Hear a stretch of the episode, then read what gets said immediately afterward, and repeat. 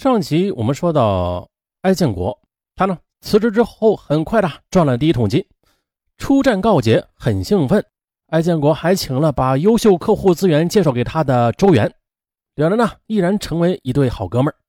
很快的，到了二零零七年，艾建国已经小有积蓄，他计划在南京买套房子，然后找个合适的对象结婚生子，真正的像周元那样生活。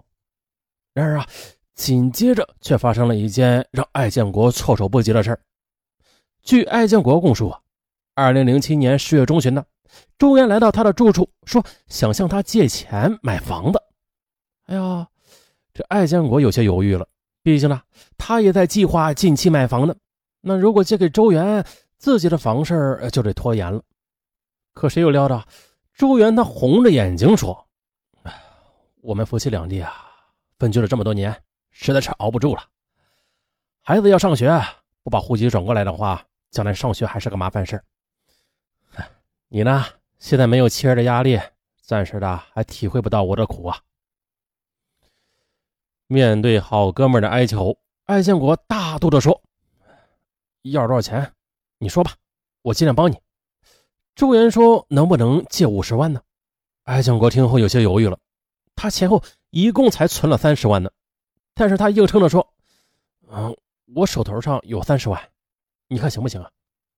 周元说：“好。”接着他便要写欠条给艾建国，可是艾建国居然阻止了：“哎，不用，大哥，我还能不相信大哥吗？没有大哥就没有我的今天，这钱你就先拿着用吧。”话虽然漂亮，但是事后证明，正是因为没有写这个欠条而埋了祸根。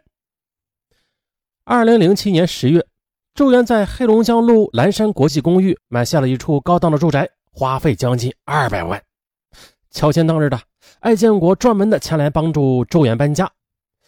艾建国在清点物品时，赫然发现，除了高档的红木家具、价值不菲的健身器材，还有贺云若成箱的高档化妆品之外，还有一些从老家运来的不知道什么年代的古玩器物，这些总价值何止百万呢？哎呦，想到周元如此有钱，艾建国膨胀的虚荣心一下子就撒了气儿了。原以为的雪中送炭，竟然变成了锦上添花。艾建国一时茫然了，他想把钱要回来，但是又怕伤了哥们的感情，影响了生意，于是一直没能开口。到了二零零八年的春节，看到艾建国孤身在南京过年，周元便说呀，要给他介绍个女朋友。啊，让嫂子给你做个媒人吧。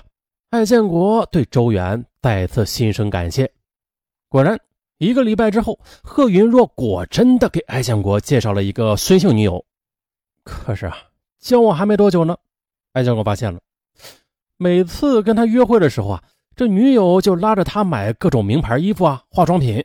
艾建国见自己被宰，见了没几次面之后呢，便拒绝了。在此后的一两个月里，贺云若又给他介绍过两三个女友，但是呢，在艾建国的眼里都是一个样啊，他呀便没有交往下去。贺云若也有些怨言，艾建国也觉得没劲。二零零八年七月底，周元又约了艾建国到自家小区来打网球。晚上，艾建国留在周家吃饭，细心的他又发现了，哎呦，这几天还没见啊，周元家里又换了超大荧幕的液晶电视。而贺云若也买了一辆红色的雪铁龙轿车，艾建国有些不满：“你们这么花钱，也不知道把钱还我。”期间呢，贺云若又提到了为艾建国找女朋友的事贺云若说：“小艾，你看你家是农村的，是吧？负担很重，太挑了的话不好找。”艾建国见贺云若看清自己，便说了：“现在的女人都像你这么势利的话，不找也罢。”这一句话噎得贺云若哑口无言，周元的脸色也黑了。此后，周元便很少约他了。二零零八年八月开始，受经济危机影响，艾建国的公司的效益也开始持续下滑。周元跟他减少了交往之后，还有一些客户也在流失着。艾建国扛不住了，打电话找周元，可是对方总是推脱有事。艾建国心想啊。周元，这算是什么哥们儿啊？几句话便得罪了他，这也太小心眼了。亏我当初还借钱给他买房子呢。啊，这想归想啊，为了生意嘛，为了拉拢周元，十月初，艾建国主动的去找周元，知道周元喜欢古币，他便带着几十种自己从市场淘来的古币要送给周元。可是啊，接过古币之后，周元随意的瞟了一眼，就把它扔到了抽屉里。看着昔日好友那瞧不起似的眼神，艾建国心里的怒火开始喷张了。但是碍于情面。他又不好意思当面发作。期间呢，艾建国去卫生间，感受到了羞辱无处发泄的他，把拳头狠狠地砸在了墙上，发出“咚”的一声闷响。周元在外边听了，呃，在外边忙喊：“你没事吧？”艾建国应道：“啊啊，没事。”二零零九年的春节，艾建国过得十分郁闷，公司效益不好，想要周转，又苦于没有资金来源，实在没办法呀。他打电话给周元了，想要要回当初借给他的三十万。周元这时支支吾吾地说要跟老婆商量一下，而后便没了消息。再问时，对方回消息说，等过了年关再说吧。不是你，哎呀，周元的这种态度让艾建国很愤慨，真是好哥们儿啊啊！见死不救不说，欠债都不还钱。也就是在此后的，他经常打催债电话给周元。